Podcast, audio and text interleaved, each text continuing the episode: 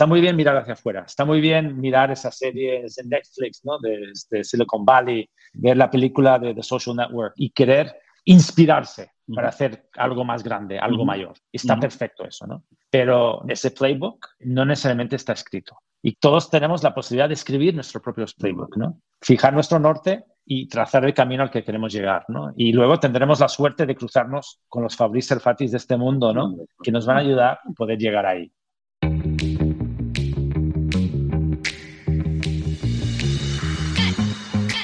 Hola, soy Fabrice Serfati. Bienvenido a Read to Lead, el podcast para los emprendedores que quieren llevar sus empresas a otro nivel.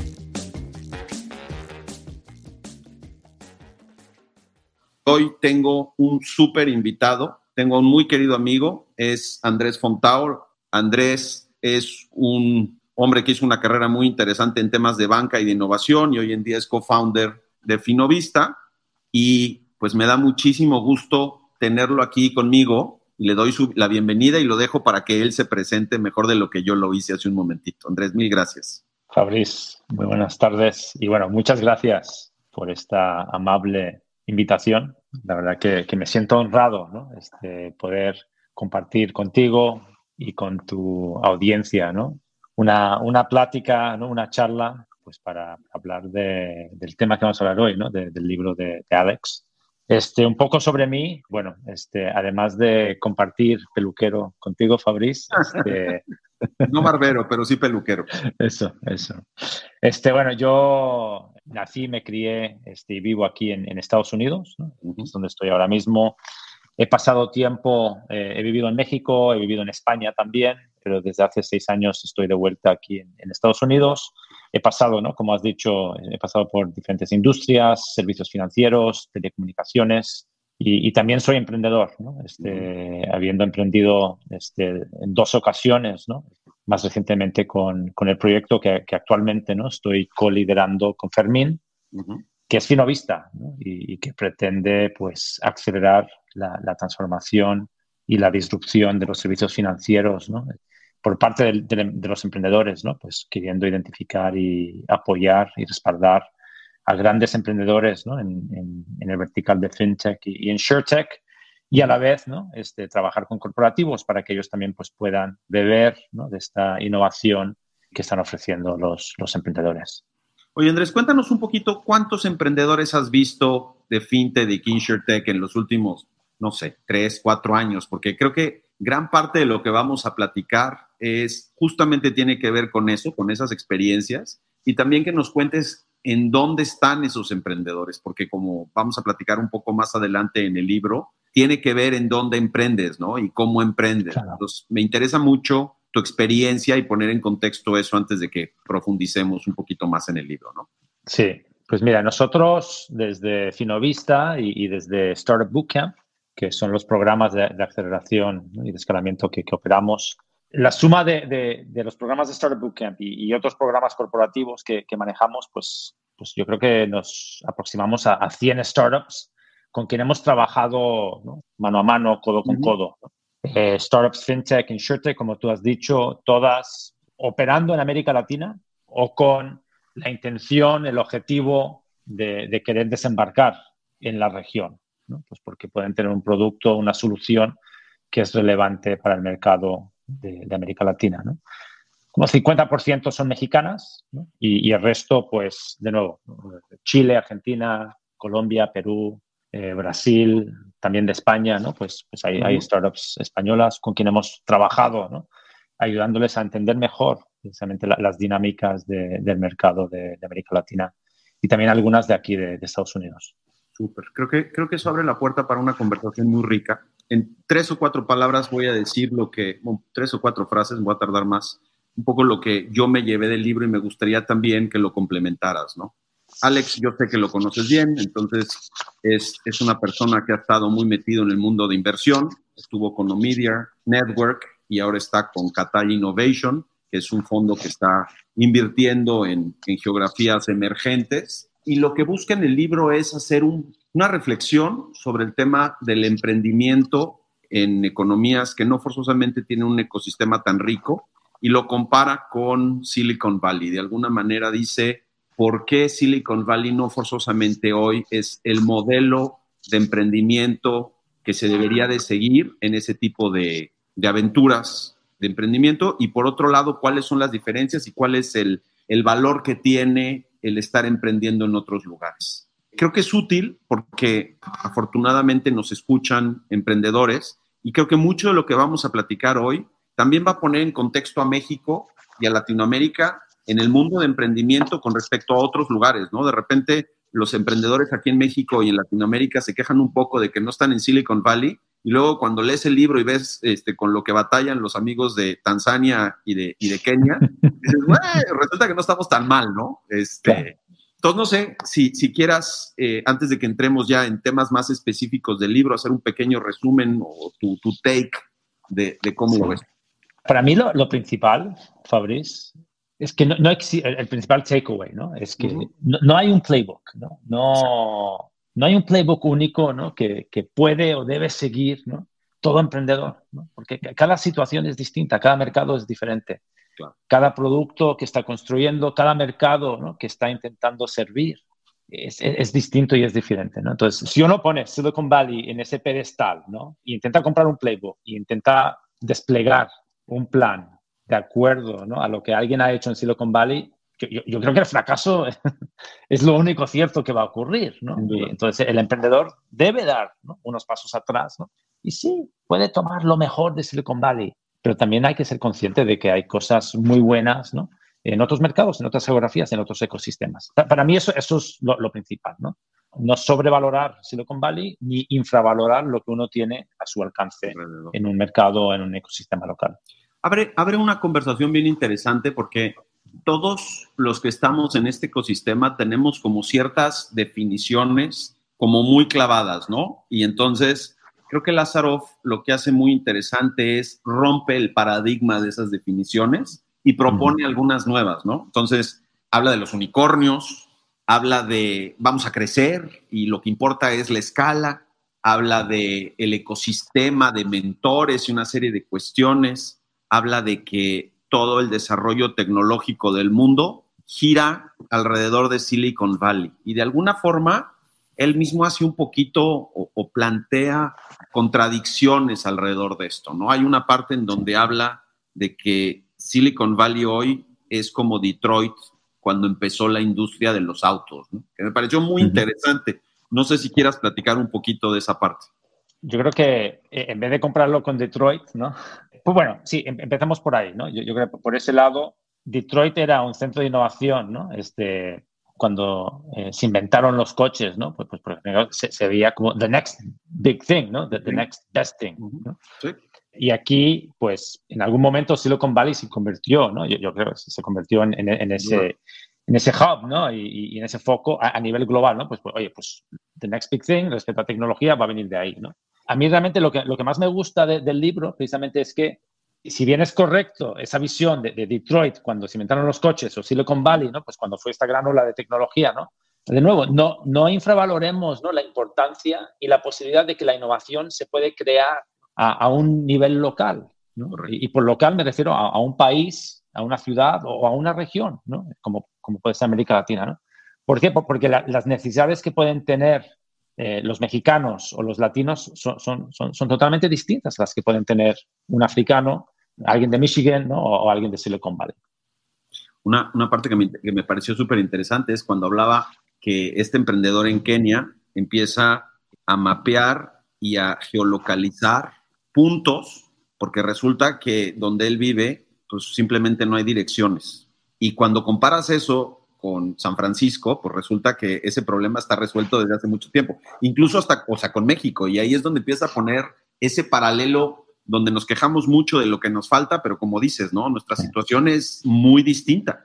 Sí, pero ahí, ahí, ahí, Fabriz, es donde sobresale, creo que do, dos características que para mí ¿no? son muy importantes en el emprendedor a nivel global, pero sobresalen en el mexicano y en el latino, ¿no? la perseverancia ¿no? y la resiliencia. ¿no? En, en, Silicon Valley, ¿no? startups nacen y, y, tienen acceso a una tecnología, una plataforma complementaria o adyacente que le va a ayudar a escalar y crecer su negocio. Pero eso no, no necesariamente es el caso. ¿no? Eh, Alex habla habla de guía bolso, este, en, Brasil, y, lo habla, y habla de guía bolso como puede ser cualquier otra, ¿no? Este, pero al fin y al cabo es la necesidad de, que el emprendedor tiene que crear su propio full stack. Exacto. Porque no tiene al alcance esas tecnologías, esas soluciones. Y para mí eso hace que sobresalga algo que por bien o por mal, ¿no? En América Latina estamos acostumbrados, ¿no? Este, y, sobresale esa resiliencia y esa perseveridad, ¿no? Pues, pues a, seguir, seguir picando, seguir picando, seguir picando, ¿no? Hasta que finalmente consigas lo que quieres, ¿no? Estamos muy acostumbrados a vivir crisis, ¿no? Y eso nos hace más fuerte, ¿no? este, Estamos muy acostumbrados a, no tener ¿no? al alcance algo que a lo mejor en otras partes del mundo consideramos básico y necesario, ¿no? ¿Y, qué haces? ¿no? Pues en vez de quedarte brazos cruzados esperando ¿no? a que alguien lo traiga o que aparezca, pues tú mismo lo construyes. Y, de ahí eh, entonces, la diferencia de la disrupción con la creación, ¿no? Un poco, pues hay la economía o digamos la situación en una economía y en un ecosistema totalmente desarrollado, donde hay mucha gente haciendo muchas cosas y se trata simplemente como de conectar tres o cuatro plataformas, pues la disrupción se vuelve relativamente sencilla y de ahí viene la crítica, ¿no? Este, todos los emprendedores en Silicon Valley, un poco lo que dice Lázaro, es quieren mejorar la vida de todos y justamente usa un ejemplo que me gusta mucho, que es la serie de Silicon Valley, que me parece fenomenal, donde dice, vamos a cambiar la vida eh, de la gente eh, facilitándole la compresión de sus archivos de música, ¿no? Por ejemplo. Y entonces, there comes the disruption, ¿no?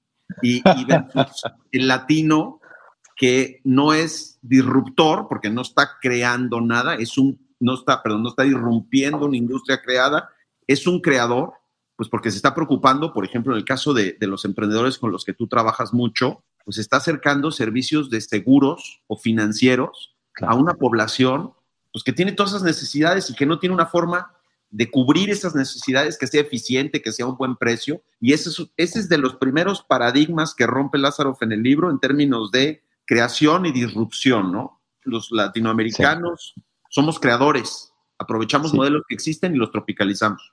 Exacto, ¿no? yo, yo, a ver, tú, tú, tú, me conoces bien, mi pasión es el fintech y el insurtech, ¿no? Yo, mientras leía este libro, pues ahí, o sea, no podía evitar, pues, pensar en ejemplos, ¿no? Este, y, y, contextualizarlo todo a, este mundo, ¿no? al mundo del fintech y del insurtech. ¿no? Y, la realidad en México y en América Latina ¿no? es que el 50% de la población, o más, en, en, algunos mercados es, más, ¿no? ¿no? tiene acceso a servicios financieros básicos, no, no tiene acceso a una cuenta bancaria, eh, a un crédito o, a un seguro de, de, salud o, o, de vida. ¿no? Entonces, hablar de disrupción cuando más del 50% de la población ni siquiera tiene acceso a, estos servicios básicos, tenemos que ponerlo en perspectiva de, creación. Y lo que están haciendo es creando soluciones, creando mercado este, y creando oportunidades pues para mejorar la vida de, estas personas, de las millones de personas que, no tienen acceso a eso. Eh, entonces, no es, para mí no es una disrupción. ¿no? Disrupten la industria, tal vez, ¿no? pero, pero pensando en el cliente, están, están creando. Y siempre con el objetivo, y ahí sí estoy 100% de acuerdo, de mejorar la vida este, de los clientes a quienes están sirviendo. No, no, no, no con la compresión de, un archivo de música, Este, pero con, con, un servicio básico, ¿no? que, que, es una cuenta de banco o un seguro. Y lo, y lo que es interesante es que ahí va el segundo paradigma que rompe, que es que en lugares más desarrollados, en ecosistemas como, como el de Silicon Valley, el paradigma que traen los inversionistas es keep it very lean, ¿no? Aprovecha todo lo que hay, conecta, pero no gastes en crear infraestructura porque ya existe, ya hay facilitadores de esto. Me parece que el gran reto que tienen los emprendedores en otras zonas del mundo es justo lo que dijiste tú hace un momento, necesitan crear el full stack. Como, como hay cosas que no existen, pues a lo mejor no simplemente se mantienen a nivel de software, tienen que crear algo de hardware para eso o tienen que aprovechar y modificar algunas condiciones que no forzosamente existen ya para que los consumidores aprovechen de los productos, ¿no? No sé si, si te encuentres con alguna experiencia de ese estilo en tu, en tu día a día con, con los emprendedores que ves, Andrés. Sí, nosotros, desde luego, cuando profundizamos en un sector como, es la banca, ¿no? Y, hablamos de, un sector que, que, sí, que está en constante cambio, especialmente ahora en México, pues sabemos que hay una nueva ley fintech y que próximamente eh, hay un mandato de, Open Banking, ¿no? a lo cual pues, los bancos van a tener que, que adherir. Pero si miramos hacia atrás, ¿no? Este, los emprendedores han tenido que realmente buscárselas, ¿no? Este, pues para poder conectar, integrarse y, poder ofrecer servicios financieros ¿no? este, básicos ¿no? y, y, a la vez robustos ¿no? a, a, su, a su clientela. ¿no? Y hay, y hay un sinfín, ¿no? Un sinfín de, de, de, startups que lo han hecho, ¿no? Este, Alex habla de, de Bolso, habla de, de Nubank, ¿no? También menciona Mercado Libre, ¿no? O sea, ¿por qué no hablar de Mercado Libre, ¿no? Y, y alguien que, que sí, que, que, ha ido haciendo bien las cosas y seguramente ha ido siguiendo un modelo de Silicon Valley, pero al mismo tiempo se han enfrentado en la región a una falta, una necesidad de, infraestructura, ¿no? que, que, les ha hecho que ellos tengan que construir ese full stack. ¿no? Ahora mismo están operando en el espacio de pagos, por ejemplo, ¿no? y creo que además, de que además de que vean una oportunidad de negocio ¿no? sí. muy atractiva ahí, también es porque se han dado cuenta que, que, sus clientes necesitaban ¿no? algunas soluciones de pago ¿no? que, que, ellos no, no, tenían. Entonces, ellos mismos la, la, han ido construyendo ¿no? y ahora están ofreciendo mercado crédito también. ¿no? Exacto. Entonces, ¿no? creo que, bueno, en América Latina este, hay, hay un sinfín de, de ejemplos. ¿no? Rappi mismo ¿no? lo, lo está haciendo ahora también. Fíjate que eso es un buen leadway para otro de los paradigmas que me parecen muy interesantes que toca Lazarov, ¿no? Nosotros los los que tenemos la fortuna de estar invirtiendo en emprendimientos, trabajando con startups, lo que andamos por la vida buscando son unicornios y andamos ahí, ¿dónde está el siguiente unicornio? ¿no? Y de hecho hace un comentario muy chistoso de que tiene un sticker en su laptop que dice, My other investment is the unicorn, ¿no? Mi, otra inversión es un unicornio. Y un poco ahí es donde se comprueba que, que la tesis del ecosistema de emprendimiento, apoyada por la parte del, del venture capitalist que llega e invierte y de alguna forma se genera todo este tema de crecimiento exponencial, funciona. Pero lo que dice Lázaro en el libro es, más bien en economías distintas que la de Silicon Valley, lo que quieren son camellos, no son unicornios. Y cuando te imaginas en la figura estilizada del unicornio, de repente que te llegue un camello te pone nervioso, ¿no? El tipo tiene bolas por todos lados, este, un tipo redondo, está como dormido todo el tiempo. ¿Quieres hablar un poquito de los camellos? ¿Quieres contarnos un poquito cómo, cómo leíste tú esa parte? La verdad que, bueno, a mí eh, el concepto me encantó, ¿no? Este, y, pensando en la, la definición que, que, él mismo da, ¿no? O sea, los camellos son animales que están acostumbrados, ¿no? Pues hacer, ¿no? tener largas travesías, ¿no? Pero sobreviven, ¿no? Y sobreviven en el, desierto. Y también él lo, compara, ¿no? Y, aprovecha este momento para hablar de, del Valle de la Muerte, ¿no? Sí.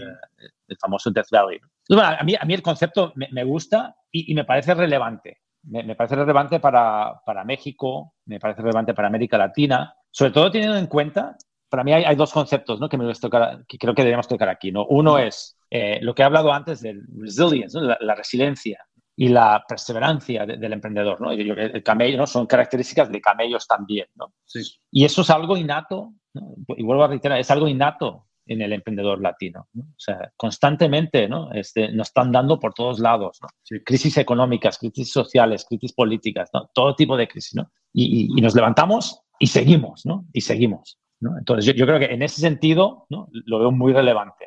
Y luego, por otro lado, también creo que es importante verlo desde la perspectiva del inversor. ¿no? Y aquí a lo mejor tú también tienes algo que, que complementar, sí. ¿no? pero yo creo que desde el lado del inversor, ¿no? oye, busco el unicornio, pensándolo bien, ¿no? O sea, eso, oye, busco mi quick win, ¿no? O sea, fíjate, en, en, contexto de tiempo, si compramos sí. el unicornio con el, con el camello, ¿no? El unicornio es alguien que, que, te va a hacer muy rico muy pronto, muy rápido, ¿no? Sí. Y, y, está bien, está bien tener esas apuestas, ¿no?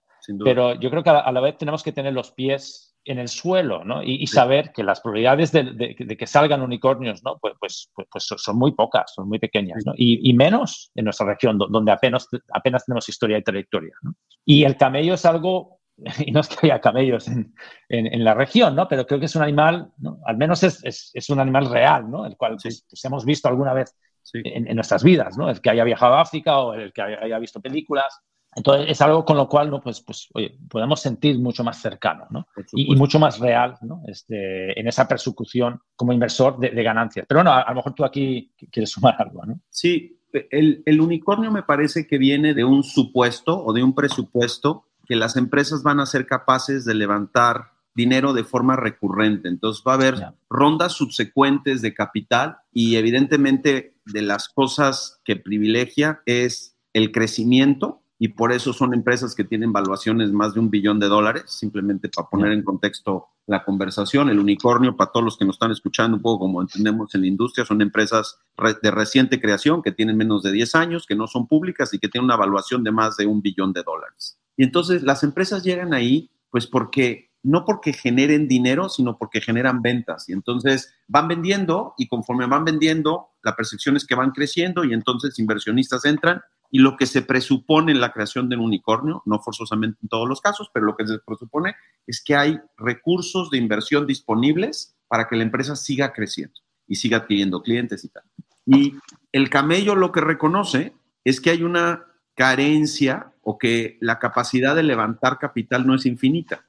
Y entonces, pues va a crecer y como decías, este, Andrés, pues tendrá que generar las condiciones para permanecer y para ser resiliente. ¿Y eso qué quiere decir? Pues no solamente crecer, sino ganar dinero. Y después crecer otro poco y seguir ganando dinero y de alguna forma no financiar el crecimiento con dinero que viene de fuera, de inversión, sino también la propia generación de flujo, ¿no? Algo de lo que tenemos que, que nos hemos encontrado en, en México es el ritmo de crecimiento de las empresas comparadas con otros lugares, quizás un poco más lento, pues porque los emprendedores tienen que estar jugando con las palancas de acelero crecimiento, adquisición, adquisición, adquisición, frénale tantito, vamos a consolidar la base de clientes que tenemos, vamos a dejar que nos generen, levantaremos la ronda, nos tardaremos un poco más que en otros lados y luego, ¡pum!, volvemos a acelerar la parte de crecimiento, ¿no? Yo, yo creo, Fabriz, yo creo que también, eh, y me hace la pena cuestionarlo, ¿no? Si, todo emprendedor ¿no? está hecho para ser un, unicornio. Sin duda. Como emprendedor, tú puedes tener la, mejor idea del mundo, ¿no? O sea, y puedes tener el, business plan, ¿no? Y puedes estar ejecutando, ¿no? Pero también creo que te debes cuestionar, ¿no? Si, si, si quieres jugar ese juego, ¿no? If you're comfortable, ¿no? Si tienes, esta es una posición donde, oye, pues, pues, estoy contento con lo que tengo, ¿no? Y voy a seguir creciendo a mi escala, ¿no? Yo, yo he escuchado ¿no? emprendimientos que, que, han recibido este, rondas ¿no? importantes ¿no? De, de, fondos ¿no? Este, conocidos a nivel global, ¿no? que les estaban ¿no?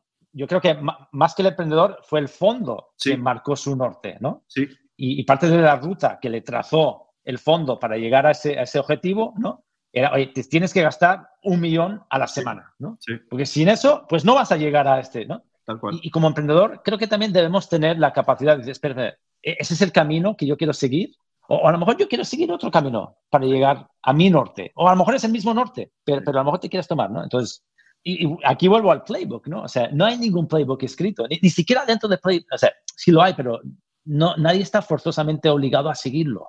¿no? Totalmente. Este, y lo que tenemos que buscar es ese alineamiento, ¿no? Y ese confort entre el emprendedor y sus inversores, ¿no? Sin duda. Y de alguna manera me parece que regresa a un tema en el que hemos vuelto y vuelto en estas conversaciones donde en realidad el buen emprendedor o el buen inversionista es aquel que logra crear una sociedad en el contexto de esta relación. Es decir, muchas veces los emprendedores, o, más bien muchas veces los inversionistas, como dices, queremos acelerar el crecimiento de la empresa y de repente no tenemos tan claro justamente en esta creación del full stack, porque estamos tratando de aplicar en algunos casos el playbook de Silicon Valley, que el full stack implica costos adicionales e implica verificaciones adicionales de que las cosas en verdad están sucediendo.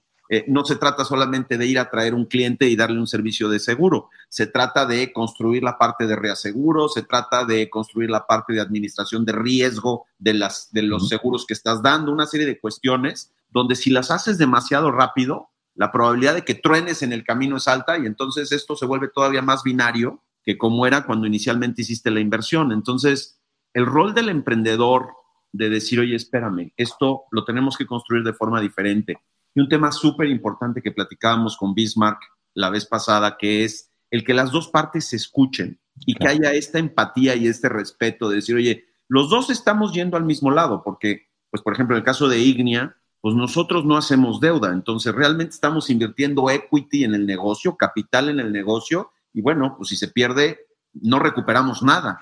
Estamos alineados en términos del crecimiento de la empresa, pero esa conversación de vamos a ir creciendo juntos y esa capacidad de ambas partes de escucharse y de construir una relación se vuelve fundamental, ¿no?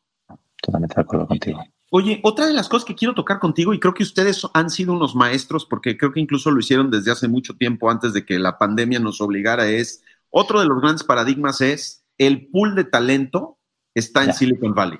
Y bueno, en este caso resulta que el pool de talento no está forzosamente en Silicon Valley y los emprendedores que están en zonas emergentes como Latinoamérica, como México y todo esto, tienen que, o por diseño, construyen los mejores equipos muchas veces descentralizados, ¿no? Y ustedes en, en Finovista lo hicieron en su momento. Cuéntanos un poquito de eso y si quieres rascar un poquito en el tema que toca la Zarofa en el libro, creo que va a ser muy interesante.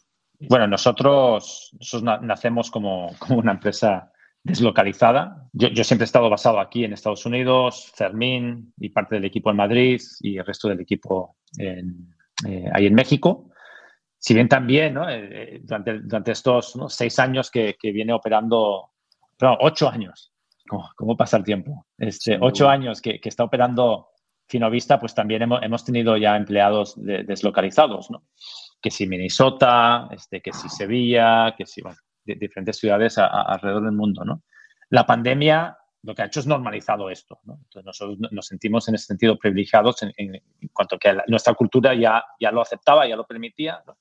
y, hemos podido seguir operando, ¿no? Pues este, como si nada hubiese pasado en, ese sentido. ¿no? Fíjate, yo, yo creo, y esto lo, hablaba con, con, unos americanos el otro día, ¿no? este, yo creo que, que, este concepto de, de, trabajadores deslocados ¿no? este, genera una situación win-win para un ecosistema fintech global. ¿no? el talento que está en México hoy en día puede competir ¿no? este, tú a tú con el talento que estaba antes en Silicon Valley, que, mucho de ese ya no está tampoco, pues se han dado cuenta de que pues no tiene que estar ahí, ¿no? Pues para hacer su trabajo.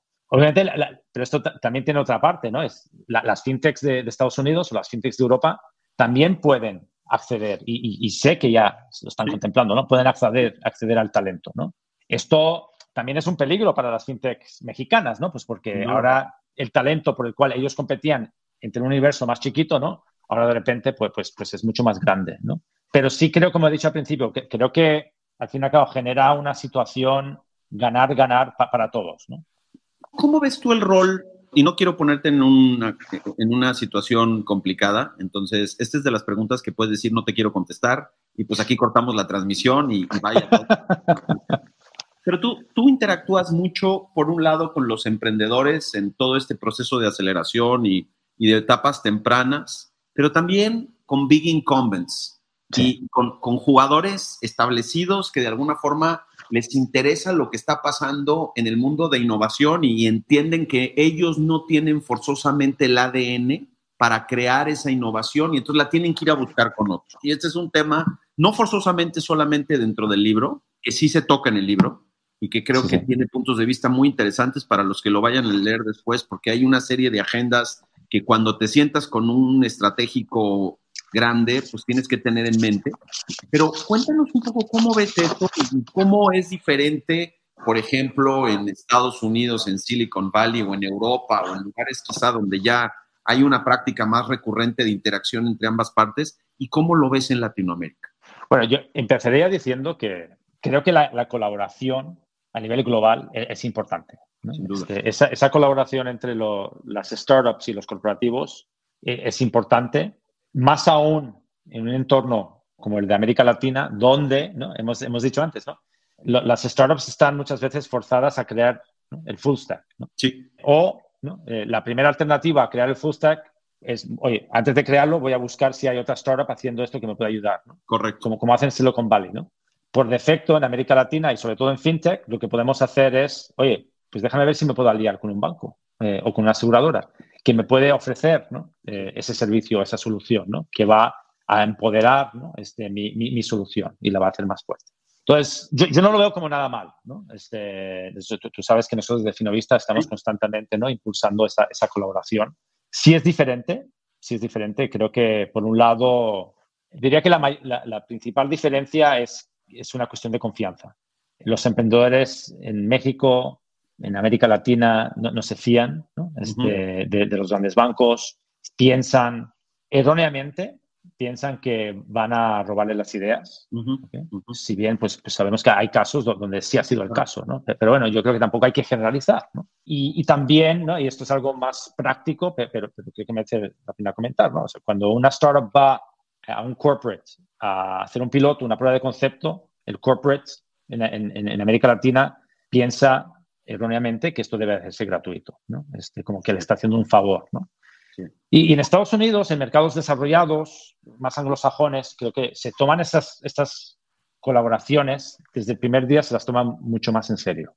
Son conscientes de que tienen activos, pero que también las startups traen algo a la mesa y son conscientes de que pueden generar eh, situaciones, escenarios de ganar-ganar para, para, todas las partes. Para mí esas son las diferencias, ¿no? Y, tiene que ver, es, es, algo muy cultural también, ¿no, Fabricio? O sea, 100%. Sí, fíjate que parte de las cosas que de repente me suceden a mí es, creo que nosotros como inversionistas tenemos el beneficio de estar viendo mucho lo que está sucediendo, mucho como les pasa a ustedes, y tenemos la, gran oportunidad de estar conectando gente, ¿no? Creo que ese es el primer libro que leímos aquí. Eh, fue The Tipping Point y, lo, lo, platiqué con, con, Jimena Íñigo, que también está interesante porque pues, es un libro muy viejo, bueno, no muy viejo, pero bueno, tiene sus 15, 17 años y muchos de los conceptos, y, de hecho venía el cuento porque habla de pandemias, ¿no? Y entonces, pues estábamos empezando la pandemia y pues venía, venía interesante, ¿no? Venía la historia. Pero bueno, el punto es, habla de los conectores, de cómo hay gente que conecta y, y, y, en el caso de los inversionistas tenemos ese beneficio. Podemos ir escuchando una historia y decirle, deberías de platicar con tal porque está haciendo algo parecido y, y de repente con lo que me encuentro es gente que me dice, no, ¿sabes qué? No lo sé, porque a lo mejor me va a robar mi idea. O sí podría platicar, pero vamos a tener que firmar un convenio de confidencialidad. ¿Cómo por qué? O sea, como dices, la colaboración es, es, es el principio básico con lo cual esto va a crecer. Si no hay colaboración, si no hay ayuda, si no hay mentoreos, de hecho es uno de los temas que toca el libro, ¿no? Como en estas, en estos ecosistemas que no forzosamente tienen tanto tiempo y están tan articulados, el rol que tenemos cada uno de los participantes de mentorear, de acompañar, de crear industria es fundamental, ¿no? Y creo que esa es, junto con el hacer eh, sociedades productivas para el inversionista y para el emprendedor, ese es otro de los grandes temas, ¿no? Necesitamos dejar de pensar en monetizar cada minuto de nuestro tiempo y tenemos que ser conscientes que tenemos que sembrar en el largo plazo construyendo estructuras de mentoreo hace como un par de meses, un anónimo de estos que viven en Twitter, que se llama Smart Investor, que es es Martín Vestor. Yo estoy seguro que es un argentino, by the way, porque Martín es un hombre argentino, pero defiende fuertemente su, su identidad. Creó toda esta historia de los office hours. Entonces, los miércoles, los, en el caso mío y de otros de mis colegas, tenemos espacio de, yo doy una hora todos los miércoles, slots de 20 minutos, para que lleguen a platicarme lo que están haciendo y yo les digo lo que pienso, ¿no? Y muchas veces me pichan, pues por el tema de ignia, pero, pero en muchos casos, pues son chavos que están empezando y quieren, eh, quieren que los escuchen y que les digan, oye, pues fíjate en esto. Si no hacemos eso, verdaderamente la velocidad de crecimiento del ecosistema de emprendimiento se va a ver muy afectada y va a ser malo para todos, para todos. Me, hace pensar, Fabriz, ¿no? Este, en un concepto de Silicon Valley que a lo mejor sí, deberíamos ¿no? este, valorar y, tenerlo consciente ¿no? todos los días. El concepto de, pay it forward. Sí. De pay it forward, ¿no? O sea, el, ayudar, el apoyar, el respaldar ¿no? este, a emprendedores, este, a inversores, a, quien sea, ¿no? No buscando el retorno inmediato, ¿no? Oye, te voy a tener que cobrar por esto, ¿no? Sino pensar en, algo más a largo plazo, ¿no? Que estás construyendo algo, que estás creando algo, ¿no? Sí y, hacerlo de una forma, ¿no? no necesariamente altruista, pero sí con, la visión de que, bueno, o sea, ya, ya recibiré mi, mi, beneficio, ¿no? Este, más, más, a largo plazo. Y eso es algo que hace muy bien aquí en, Estados Unidos y en Silicon Valley en concreto, ¿no? Ese concepto de, de, pay it forward. Totalmente de acuerdo. Pues como me importa mucho ser respetuoso en pay forward el tiempo que nos diste aquí, sé que tienes una cita y tienes que salir, no quiero, no quiero complicarte la vida en ese sentido me gustaría dos cositas. Uno, si quieres compartir alguna conclusión que tengas del libro como para dejarlo en la mente de quien nos vean o nos estén viendo ahorita. Y dos, si tienes algún tipo de mensaje que le quieras dar a los founders que nos están escuchando, se vale que hagas algo de publicidad, tampoco demasiado. Eh, si quieres hablar un poco de tus redes, en fin, esto es paso. Sí, gracias, Fabriz. Yo, creo que como, conclusión del libro, y de nuevo, ¿no? o sea, takeaway importante del libro y de nuestra conversación, ¿no? es sin infravalorar todo lo que está ocurriendo allá afuera. Este, eh, cualquier emprendedor debería intentar ser fiel este, a sus valores, este, a su cultura y a todo lo que, lo que tiene a su alrededor. De nuevo, ¿no? O sea, está muy bien mirar hacia afuera, está, está muy bien mirar esas series en Netflix, ¿no? De, este, Silicon Valley, este, ver, la película de The Social Network y querer inspirarse para hacer algo más grande, algo mayor. Está perfecto eso, ¿no? Pero ¿no? vuelvo a lo que dije al principio, ¿no? Ese playbook no necesariamente está escrito. Y creo que todos tenemos la posibilidad de escribir nuestro propio playbook, ¿no? Fijar nuestro norte y trazar el camino al que queremos llegar, ¿no? Y luego tendremos la suerte de cruzarnos con los Fabrice Serfatis de este mundo, ¿no? Que nos van a ayudar, nos van a ayudar este, poder llegar ahí. Para, mí eso, ese es el mensaje principal, ¿no? Este, obviamente recomiendo leer el libro, ¿no? Este, no, no, no solo porque Alex es, amigo nuestro, ¿no? Pero, pero, también porque creo que realmente es, una gran oportunidad. Muchas ideas que ya podemos tener dentro de nuestras cabezas, ¿no? Es, una forma de darle un framework, ¿no? A, cómo es, ¿no? Y por lo demás, pues nada, quien, quien esté interesado en, en, seguirme, pues mis redes sociales están allá, ¿no? En Twitter este, me pueden seguir, ¿no? Este, y, en LinkedIn también.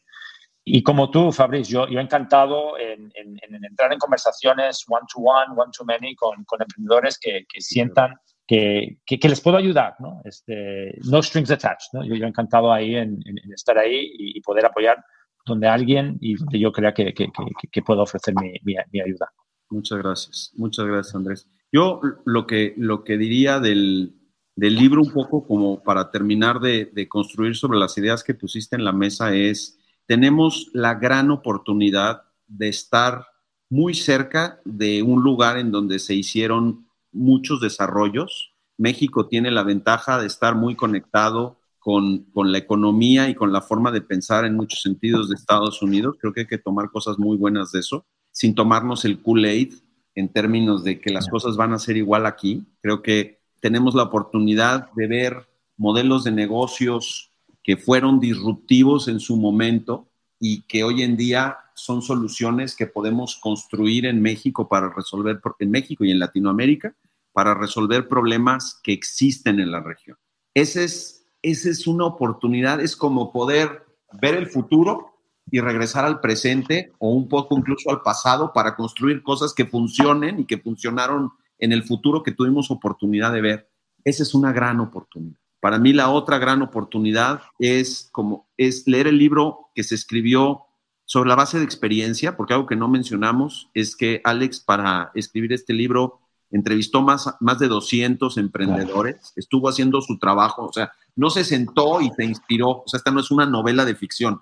El tipo es un investigador, es académico, es practicante, porque además, como dijimos, es inversionista, pero de lo que se va a encontrar en el libro son experiencias reales, casos reales de gente que se la rompió y que resolvió problemas de formas distintas. Entonces, el emprendedor tiene que estar abierto a aprender de otras experiencias y esta es una buena manera de hacerlo.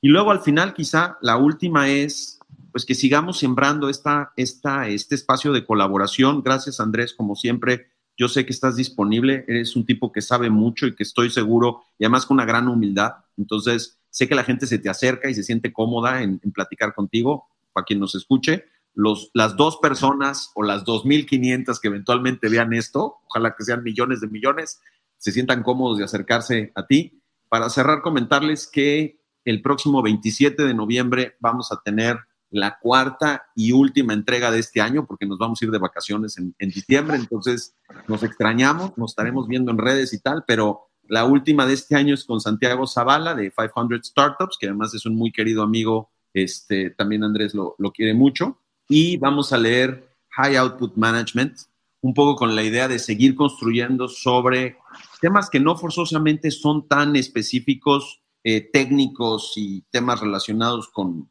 con finanzas, sino, como hemos dicho en muchas ocasiones, este negocio tiene que también tener un componente muy importante de soft skills, de cómo administrar equipos, de cómo crear esa confianza que mencionaba Andrés hace un momento que es tan, tan, tan relevante. Eh, pues los espero entonces igual, 27 de noviembre, como generalmente le hacemos a la 1.30. Hoy fue un poquito antes por el cambio de horario que hubo con Estados Unidos eh, y Andrés estando allá, pues había que aprovecharlo. Eh, pero pues qué gustazo verlos, qué gusto verte hermano, de verdad es un placer. Y pues nos faltó tiempo y una cerveza. Este, la próxima vez nos apuntamos las cervezas. muchas gracias por la invitación y ya sabes, cuando quieras, cuenta conmigo. Te lo agradezco mucho. Un abrazote.